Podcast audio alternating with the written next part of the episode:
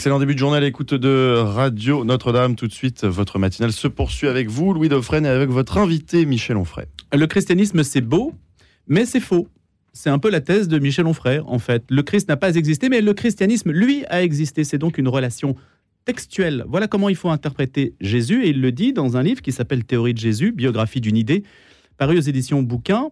Alors, vous pouvez vous poser la question de savoir pourquoi je l'ai invité, parce qu'on peut se demander sur une antenne chrétienne pourquoi inviter Michel Onfray, mais c'est tout à fait logique, puisque la pire chose serait de ne plus du tout parler de Jésus, d'être dans l'indifférence. Or, en parler, d'une certaine façon là aussi, Michel Onfray, vous n'allez pas le contester, c'est le faire exister. Donc, il y a, tant qu'on en parle, ça va. C'est le jour où on n'en parlera plus du tout. Que ça n'ira plus. Euh, oui, alors si vous permettez, je, vais vous répondre parce que je ne dis pas le christianisme c'est faux. Je dis pas ça. Je, dis Jésus est un mythe et que. Bah, un mythe, ça n'a pas existé. Ben si, ça existe comme mythe. C'est ça qui est. Oui, mais la définition du mythe, c'est que ça n'existe pas. Ah, ça existe comme un mythe, c'est pas rien. Je, ne dis pas Jésus, euh, Jésus c'est rien du tout, ou Dieu c'est rien du tout. Je suis pas, moi je suis pas un athée qui dit Dieu n'existe pas. Je suis un athée qui dit Dieu a été construit. Enfin, j'ai fait une partie de ma thèse sur Feuerbach, c'est la thèse de Feuerbach, mais Dieu a été construit à partir des impuissances de l'homme. C'est-à-dire les impuissances qui sont les nôtres, nous avons transformé en puissance devant lesquelles nous nous agenouillons, et c'est ainsi que la religion naît. Euh, moi, je crois vraiment au principe de la lumière. Je crois vraiment que les hommes, euh, quand ils sont euh, primitifs, premiers, au sens premier du terme, je dirais, au sens étymologique du terme, ont compris les cycles de la nature, le jour et la nuit, les saisons, etc. Alors, ils n'ont pas compris que la Terre était ronde, qu'elle tournait autour du Soleil, que c'est ce qui expliquait le jour et la nuit, que c'était une forme d'ellipse qu'elle suivait autour du, du, Soleil, qui expliquait les saisons, les équinoxes, etc. Mais regardez, les grandes dates de Jésus sont en relation avec les équinoxes et les solstices parce que c'est Jésus, c'est la lumière. C'est-à-dire la lumière, on voit bien que si ça continue, la lumière, la vie va disparaître. Les hommes préhistoriques voient bien ça.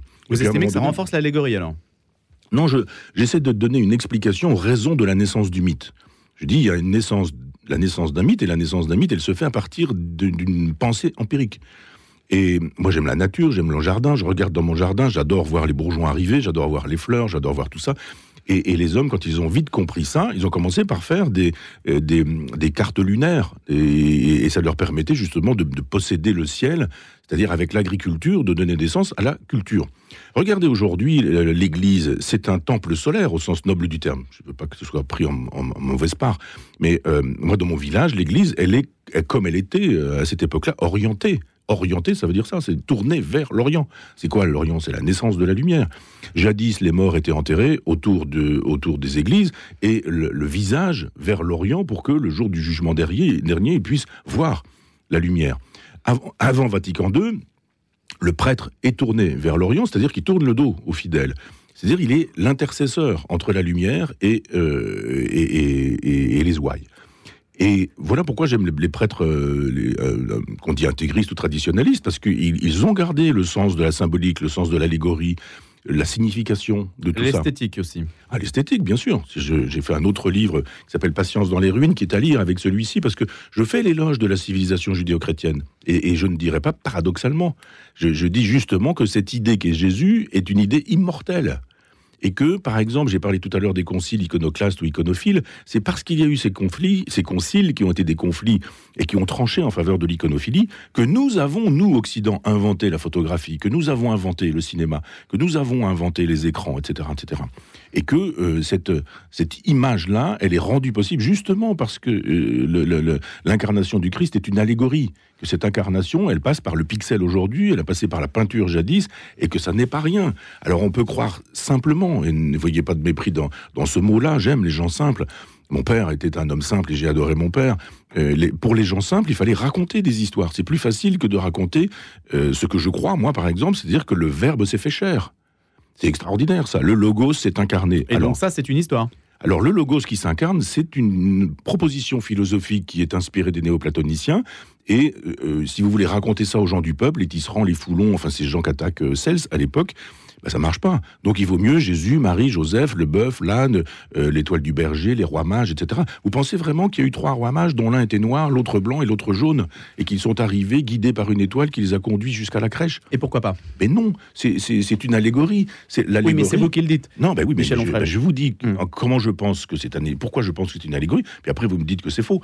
Mais euh, l'idée de gens qui disent on va refaire le ciel de, de l'époque, la carte du ciel, et on va regarder à l'époque de naissance de Jésus, qui etc. Mais la naissance de Jésus, elle, est- elle est, elle est fixée euh, euh, au solstice d'hiver, justement parce que c'est la fin de la nuit, et le début du retour de la lumière. Non, ce sont les Romains qui se sont greffés sur la fête de Noël, et pas l'inverse. Oui, c'est ce que je dis, mais quels bah oui. Romains Mais C'est-à-dire que Romains ce Les chrétiens? Les Romains chrétiens Non, le Mais bien culte, sûr le si. de Sol Invictus est postérieur à. à- Mais vous à- pouvez pas à- dire à- ça. Ah bah si. Mais c'est faux Mais je vous assure Ah que mais non. non, mais chronologiquement, comment pouvez-vous dire les que le Saturnales paganisme... sont avant, c'est avant la fête de Noël. Oui, Euh, mais c'est ce que je dis. Eh ben oui, on donc, ça veut dire qu'en fait, Donc le que- christianisme récupère cette fête. Non, c'est les Romains, voyant que justement il y avait de plus en plus de gens qui se convertissaient au christianisme, ont greffé une fête romaine impériale sur la fête chrétienne, précisément pour essayer de récupérer la ferveur des Vous chrétiens. ne pouvez pas dire ça, c'est faux, c'est historiquement Ah bah- faux. Mais écoutez, regardez, regardez ce qu'est le, le culte du soleil invaincu, c'est antérieur au christianisme, Sol Invictus. C'est la religion chrétienne. L'empereur Aurélien, Mais non, mais bien, mais bien avant ça. Non, non, non, non. Mais là, là, on peut pas faire dire euh, à, à l'histoire ce qu'elle ne dit pas. C'est-à-dire que vous pouvez pas. C'est comme les musulmans qui pensent qu'il n'y a rien eu avant, euh, avant l'islam. Si, il y a eu avant, avant l'islam, il y a eu des choses. Il y a une période anté-islamique. Et là, vous Non, je avez. pas dit ça. Non, mais je, je dis que Hmm. dire de Sol Invictus qu'il est postérieur euh, et qu'il est une au christianisme. L'institution de la fête, oui. Mais non, ça existait à l'époque. Ça existait Bon, mais c'est un, dans un détail. Michel Onfray. Ben non, c'est pas un détail, parce Non, que tout est je là. voulais Le- revenir à la le diable, crucifixion. coup, est dans les détails. Vous avez raison. La crucifixion, euh, c'est vrai que les Juifs auraient pu lapider Jésus. Hmm.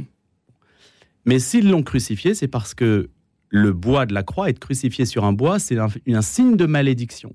On voulait en quelque sorte manifester par la crucifixion la malédiction à laquelle on associait la personne de Jésus. Non, c'était un sens symbolique. Mais pas du tout, ça renvoie au psaume. Même chose, ça Mais renvoie l'un n'empêche pas l'autre. Mais non, mais quand on vous parle du bois euh, de la croix, euh, ben voilà, c'est- ça, ça ne peut être que le bois de la croix. Alors que vous dites, ben non, ça peut pas marcher, parce que finalement, si on lui reproche ça, ce qu'on lui reproche, c'est la lapidation. C'est-à-dire que c'est bien la preuve qu'historiquement, ça marche pas, mais qu'allégoriquement, ça marche, au contraire. Mais euh, vous dites, il n'a pas été crucifié. Oui. Et qu'il aurait dû être lapidé. Si- moi, je vous dis que dans, le message juif, ce n'est pas invraisemblable qu'il ait été crucifié. Au contraire, c'était une volonté pour le disqualifier. Vous avez l'air de récuser cet aspect-là. Mais non, je, vous me je- suivez bah, je vous suis, mais simplement pour, pour moi, comme il n'a pas existé, je vois pas le sens de votre question. Ah bah oui, il que- faut... Non, mais c'est-à-dire que ça a une signification historique, la crucifixion. Oui, C'est-à-dire c'est pas dis- aberrant qu'il ait été crucifié. non, et je vous dis pourquoi, je viens de vous le dire. De- je- je- ça- ce n'est pas aberrant puisque c'est annoncé dans les psaumes. Oui, mais votre Et- interprétation et que- est strictement allégorique, alors qu'on peut très bien avoir un sens historique à ça. J'ai- on peut être dans l'allégorie et dans l'histoire, puisque je, je vous dis que le Euh. mon Dieu, mon Dieu, pourquoi m'as-tu abandonné C'est repérable dans un texte qui est, qui est antérieur, exactement comme nous parlions tout à l'heure de Sol Invictus. Il faut placer dans le temps euh, ce, que, ce que les choses ont, ont été pour pouvoir savoir qui, a, qui, qui, qui s'est emparé. Et, et- et qui. Donc, je, moi, je voudrais revenir sur cette question de, de la lumière, parce que si vous prenez cette métaphore de la lumière et de l'Orient, vous apercevez qu'on peut lire les évangiles comme ça. Je, suis la vérité et la vie, mais je suis la, lumière, le chemin, etc. Enfin, tout y est. C'est-à-dire que on, peut ne pas se contenter de l'histoire qu'on raconte aux gens simples. Et encore une fois, ceci dit sans mépris, juste pour dire, faisons un, pas au-dessus et, et, pensons en termes d'allégorie, pensons en termes de symbolique, et pensons en termes philosophiques, pensons en termes conceptuels. C'est pas infamant de, de dire de, de- de l'existence de Jésus qu'elle est validée par les concepts, euh, mais, mais pas euh, par l'idée qu'elle aurait, Non, mais Michel Onfray, par- vierge, par exemple. Non, mais Michel Onfray, mais depuis l'existence du christianisme, euh, la thèse mythiste arrive très tard, au XVIIIe siècle. Personne n'a jamais pensé tout. à Je vous ai récuser dit tout à l'heure que Cels et Porphyre la tenaient en- dans l'Antiquité. Marginalement. Mais non, mais Bon. c'est ça le problème. C'est-à-dire que tous ceux qui sont contre la thèse mythiste... Vous dites que c'est à cause des droits d'auteur euh, qui sont arrivés sous Non, Beaumarchais, grosso à cause modo. des droits d'auteur. Je Alors. vous dis, si vous faites un peu d'histoire de ce que sont les scriptoriums, euh, vous vous apercevez que le personnage qui écrit, d'abord, il n'est pas forcément capable de lire, euh, de comprendre ce qu'il écrit, et que ensuite, il n'est pas animé par un désir de faussaire. C'est tout ce que je dis. Hmm. Je, je dis simplement que si on veut aborder euh, la, la question historique, on est bien obligé de savoir comment on copie, comment on recopie, comment ça Certes. se passe. Il y a un moment donné où, quand on passe du papyrus au, au, au, au pot d'animaux, euh, quand, quand il y a tellement d'évangiles, puisqu'il y a une fabrication des évangiles, il y en a plein. Et pourquoi il y en a, il y en a juste quatre ou il y en aurait trois synoptiques? Qu'est-ce qui décide de ça? Qu'est-ce qui fait que, par exemple, quand Jésus tue des petits oiseaux qu'il fabrique après les avoir euh, modelés, euh, c'est pas un texte qu'on retient? Pourquoi est-ce que Jésus, quand il tue des petits garçons qui lui plaisent pas, ou quand il tue euh, le- est-ce que vous avez vu ça? Ah ben, vous n'avez pas lu mon livre. Et j'ai vu ça dans les Non, non, mais dans, dans la réalité, Eh j'entends. ben, les- les- L'évangile de Thomas. Vous achetez- Apocryphe. Bah, ils sont évidemment apocryphes, c'est ce que je vous dis. Bah Je oui, vous dis- mais- non, je vous dis, il y a des, il y a, il y a des dizaines d'évangiles et je- on ne fait rien de cet évangile. Ouais. Il y, a, il y les écrits intertestamentaires, vous avez les écrits apocryphes, vous avez les gnostiques dont j'ai parlé, tout Bah, ça ils est ont été écartés. Voilà. ça- Ah, ben voilà. Eh ben oui, mais Et pourquoi? Ben ça, c'est le discernement qui est lié l'Esprit Saint. Enfin, vous le savez, vous avez fait tout. votre C'est à catéchisme. partir de Constantin qu'on a décidé. L'Esprit Saint, vous pensez que ça fonctionnait comme ça vraiment dans les conciles? Bah, le discernement est là. juste- bien, oui, mais euh, vous savez qu'on a mis des siècles, justement, sur toutes les hérésies chrétiennes, précisément, ce sont les hommes qui ont dû statuer sur le personnage du Christ. Est-il Oui, plutôt on est- homme, on plutôt. Dieu vous disiez à la fois Dieu, homme, tout ça c'est extrêmement Vous difficile. disiez que c'était le Précisément. Saint-Esprit. Oui, mais justement, c'est un élément quand même clé, ces hérésies chrétiennes, c'est que la définition en fait de la réalité christique, elle a été compliquée pour les hommes tellement la proposition chrétienne est d'une certaine façon invraisemblable, inconcevable. C'est- là, c'est un signe en soi d'une certaine façon, je peux me permettre sur cette antenne de l'origine divine, c'est qu'aucun homme n'aurait pu imaginer cette proposition. Or, Et ce c'est sont en les cela- hommes qui l'ont imaginé. Oui, Et, et- et que, Ah, font les, euh, que font les il a, fallu, il a fallu des siècles pour la définir, pour la Oui. statuer. Ah bah, J'entends bien, et c'est ce qui fait, la- c'est ce qui constitue la civilisation. Je dis simplement que quand vous faites l'histoire des conciles et que vous ne vous contentez pas de dire il y a la présence de la Bible ouverte et le Saint-Esprit infuse euh, les, euh, les, les- les gens qui participent au concile, vous regardez à quoi ça ressemble. Et là, vous avez aussi bien Saint Augustin qui est capable de disserter de, de, de, haute volée avec euh, Pélage sur la question de la grâce, et- etc. Mais vous avez aussi des, des, évêques qui sont des abrutis. Vous avez des évêques qui sont illettrés. Vous avez des gens qui se battent. Vous avez des, des gens qui achètent la voix d'un autre évêque. C'est-à-dire, si vous faites l'histoire des conciles, vous apercevez que les décisions, elles se font euh, de- de- de- d'une manière qui n'est pas très inspirée. Non mais le- justement, le... christianisme aurait dû disparaître tout de suite. Mais pas du tout. Tellement, Mais- tellement il aurait dû être écrasé par les invraisemblances Non, qui l'ont enseveli. Non, non, non. Il, il, il, il s'est imposé, c'était un, un point de divergence que j'avais avec mon vieux maître Lucien Gerfagnon. Lui Mhm. pensait que le, le christianisme, et il pensait ça avec Paul Venn aussi, qu'il s'était imposé par la vérité de son message. Mais il s'est juste imposé par l'épée de Saint Paul, dont nous fêtons aujourd'hui la conversion. J'entendais d'ailleurs euh, ce matin que Saint Paul était tombé de son cheval, etc. Mais Saint Paul n'est jamais tombé de son cheval. Les gens ne lisent pas les textes. Si vous prenez le texte même de Paul, il ne tombe pas de son cheval. Il n'y a pas de cheval. Dans, dans le- les actes des apôtres, il y, a- un cheval chez Caravage, euh, dans l'histoire de la peinture, mais il tombe pas de son cheval, il tombe de sa hauteur. Donc il y a juste un moment donné où il faut prendre le texte au sérieux, ce que je fais, ce que font très peu de chrétiens, me Reste qu'il est converti. Pardon? Saint Paul est converti. Oui, bien sûr. Oui, oui, ça c'est indéniable. Et, et il Et la conversion de Saint Michel alors, c'est pour quand? Saint Michel, c'est une chose, moi c'est autre chose. Mais simplement, Jésus n'est pas le Christ, le Christ n'est pas Saint Paul, et Saint Paul n'est pas Constantin. Or, le christianisme se constitue avec tout ça. Et je pense que Constantin euh, joue contre Jésus. Moi, j'ai vraiment beaucoup d'affection pour le Jésus, si, on, si, je, si je puis me permettre le mot, euh, parce que c'est une figure de sage, c'est une figure de philosophe, c'est une figure qui m'intéresse absolument. Mais les gens qui nous disent aujourd'hui, ah, Jésus, il nous a dit ceci sur l'avortement, il nous a dit ceci sur la contraception, il nous a dit ceci sur la bombe atomique. Non, il n'en parle pas. bah, Bah, ça- évidemment. Ben voilà, c'est oui. une plaisanterie quand je dis ça. C'est bien la preuve qu'à un moment donné, ou quand il y a des trous, il faut les combler. Et, et il n'empêche qu'aujourd'hui, l'Église donne des, donne des conseils. Si le pape est en train de dire, sans dire, tout en disant, puisqu'il est jésuite, qu'il faut bénir les homosexuels sans les bénir, tout en les bénissant, euh, on se dit, mais quel texte évangélique permet de dire ça? Qu'est-ce que vous en pensez de ça? Ben, je dis simplement que regardez ce que dit Jésus, et Jésus il dit rien des homosexuels, d'une part. D'autre part, il dit de la femme adultère que euh, quiconque n'a jamais péché lui jette la première pierre. Et, par, la suite, la condamnation de l'homosexualité, c'est une affaire de concile. Et encore, James Bowell a fait un très gros travail pour nous montrer qu'il y a nombre de chrétiens qui, pendant des siècles, défendent l'homosexualité. Je rappelle par exemple, parce qu'on parle de l'avortement tout à l'heure, euh, on en parle euh, ces temps-ci, je veux dire, que saint Thomas d'Aquin justifie l'avortement.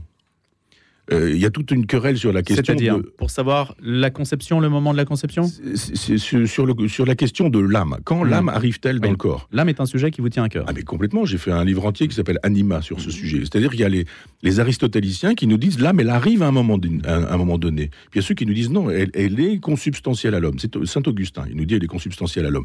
Et il sexualise le péché originel, Augustin. Avant, il n'y a pas de sexualisation. Euh, Qu'est-ce qui se passe dans, le- dans, dans, dans la Genèse? Euh, Ève, elle veut goûter du fruit de, de l'arbre défendu. Et c'est quoi l'arbre défendu? C'est l'arbre de la connaissance. C'est-à-dire qu'elle veut savoir, elle veut connaître. Et Dieu dit ne cherche pas à savoir, obéis-moi. Mais il n'y a pas de sexualité. C'est Saint Augustin qui invente la sexualité et qui nous dit après que le péché originel, parce qu'on dit mais moi je suis pas coupable, moi j'ai rien fait, pourquoi est-ce que je suis marqué par le péché originel? Il dit mais ça passe par le sperme. Donc évidemment comme on est tous nés, sauf Jésus, par le sperme, on est tous concernés par. euh, Ça vous gêne le péché originel? Pourtant, je trouve que c'est tout à fait cohérent. Le fait que nous sommes euh, dotés d'une nature faillible euh, ne me paraît pas complètement aberrant. Ah non, mais je, je ne l'explique pas par le mythe. J'ai pas besoin d'inventer une pomme, euh, un serpent qui parle. Je veux dire, c'est étonnant d'ailleurs que dans le paradis, il y ait un serpent, le mal. Prenez le texte, moi je le lis et je me dis, tiens, dans le paradis, il y a déjà le mal. C'est drôle un paradis dans lequel le mal se trouve. Et après, on nous dit, mais il n'y a pas de sexe. Il n'est pas question de, de stigmatiser les homosexuels dans, dans- dans la Genèse. Il n'est pas question de stigmatiser l'acte sexuel non plus. Il est question de stigmatiser l'acte de penser. Et, Ève invente la philosophie. Elle dit, mais moi je veux savoir.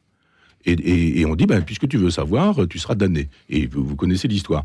Donc je, dis simplement qu'il faut lire les textes très précisément. Et, quand on est dans la logique allégorique, tout paraît très simple. Moi, je pense que le péché originel n'existe pas transmis par le sperme parce que nous aurions goûté du fruit de- de l'arbre de la connaissance et que c'était un fruit défendu, mais simplement parce que nous sommes des mammifères. Des animaux de territoire. Et voilà pourquoi euh, il y a des histoires de mâles dominants, de mâles dominés, de femelles de mâles dominants, de femelles de mâles dominés, euh, les histoires de territoire, les conflits entre Gaza et Israël, les conflits entre l'Ukraine et, et la Russie. euh, C'est du territoire. C'est toujours du territoire. C'est la bête qui parle à chaque fois. Et donc, euh, je, je veux bien qu'on Mm. parle du péché originel. Mais moi, j'ai fait une partie de mon travail universitaire sur Kant. Lui, lui il parlait du- d'un- mal radical qui n'avait rien à voir avec le péché originel. Il parlait d'une nature humaine corrompue. Il dit l'homme est fait d'un bois courbe, et dans ce bois courbe, on ne taille jamais euh, de- de- de- des baguettes bien droites. Michel Onfray, si l'on n'en finit jamais avec un corps textuel, je vous lis, avec un concept, comment continuer avec lui?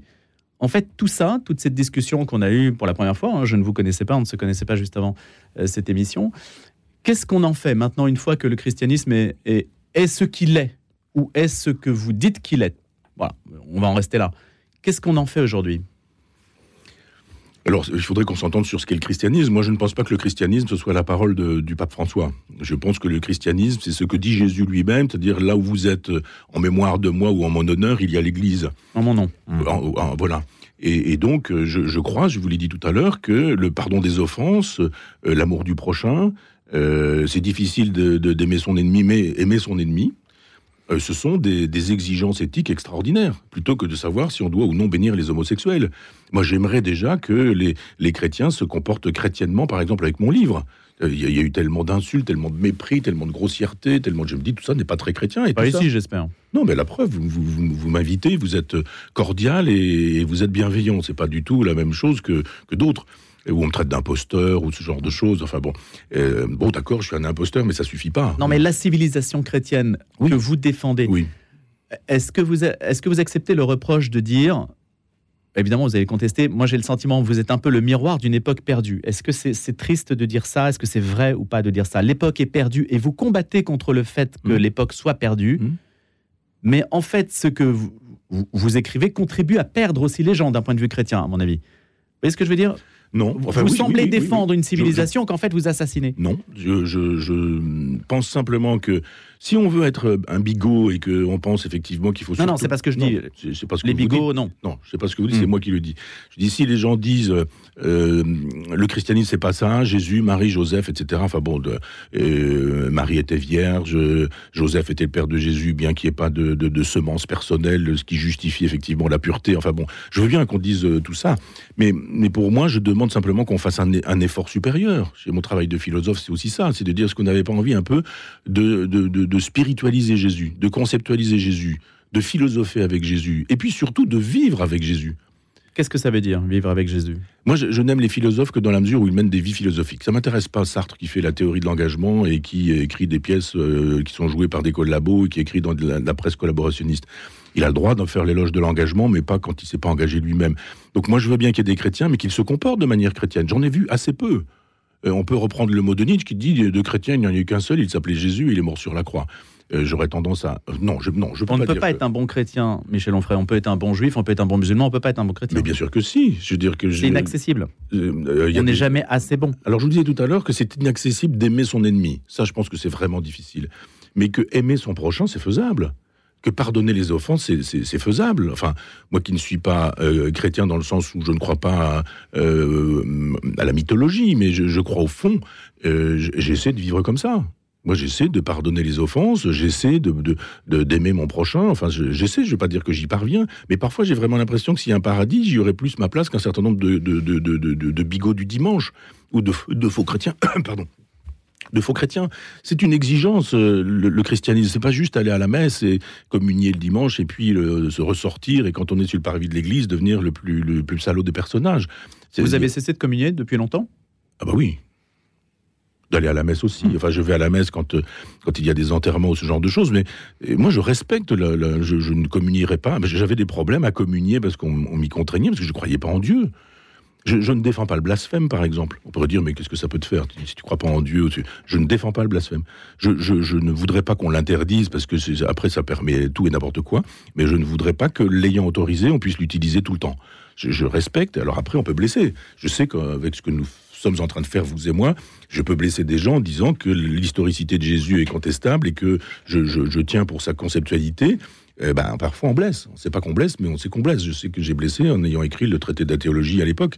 Je- Votre position n'a pas tellement changé depuis le traité de la ah, pas du tout. Pas du tout. Pas hein. du tout. Non, non, non. Contrairement à ce que, à ce que disent beaucoup de gens, je, je, vous l'ai dit tout à l'heure, je dis que j'ai contre les agenouilleurs et pas contre les agenouillés. Voilà pourquoi j'aime les moines, qui n'agenouillent personne. Et puis parce qu'ils vivent leur vie. Je, suis allé à la Grâce, à l'abbaye de la Grâce, et il y a un petit moment dans la journée où vous avez un peu d'autonomie, et j'étais en train de visiter le jardin avec un père qui m'expliquait toute sa symbolique, et j'ai vu arriver un, autre frère qui, s'est installé sur un banc et puis qui s'est mis à prier. C'est-à-dire son temps libre, il le passait à prier encore.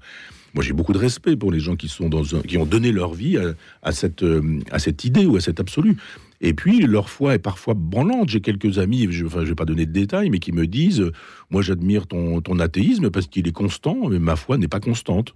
Et, et je, dis à certains que, bah, enfin, t'es moine quand même. euh, Le, le- le- le moine en question me dit oui, mais pour affermir ma foi qui n'est pas si ferme que ça. Voyez la, la vie de l'abbé Pierre, voyez Mhm. la vie de Mère Teresa, voyez la vie de Bernadette, de Lisieux, de, de Thérèse, pardon. Et, et- et vous verrez que hum, la foi, c'est pas ce que disent un certain nombre de gens qui pensent qu'il suffit de dire qu'on est chrétien pour l'être. Non, c'est d'abord une exigence mystique, mais c'est sur- surtout pour moi une, une obligeante, une obligation éthique. Merci beaucoup, Michel Onfray, d'avoir accepté cette moi, invitation C'est moi, vraiment. et cette discussion libre. J'espère que vous reviendrez. Ah, mais je, je vous ai dit oui quand vous m'avez invité parce que j'ai des bons souvenirs de mes précédentes venues. Eh bien, écoutez, vous êtes le bienvenu. Nous, on, on est tout à fait exposé, favorable à exposer toutes les idées dans la mesure où celles-ci, justement, contribuent au débat public et, et contribuent aussi à, à l'échange sympathique et bienvenu et, et finalement à poursuivre le débat. On aura l'occasion de Juste un mot, si vous me permettez, il y a, il y a Très un, tout petit texte de la Boétie, l'ami de Montaigne, euh, qui, euh, qui, qui, nous dit qu'il faut purifier le christianisme. Et je ne suis pas protestant, enfin dans la logique des, du Mhm. protestantisme, je pense que le christianisme aurait, mais gagnerait à être purifié dans le sens d'un retour à Jésus. Merci, Michel Onfray. À bientôt. Et tout de suite, les infos à 8h30, le journal.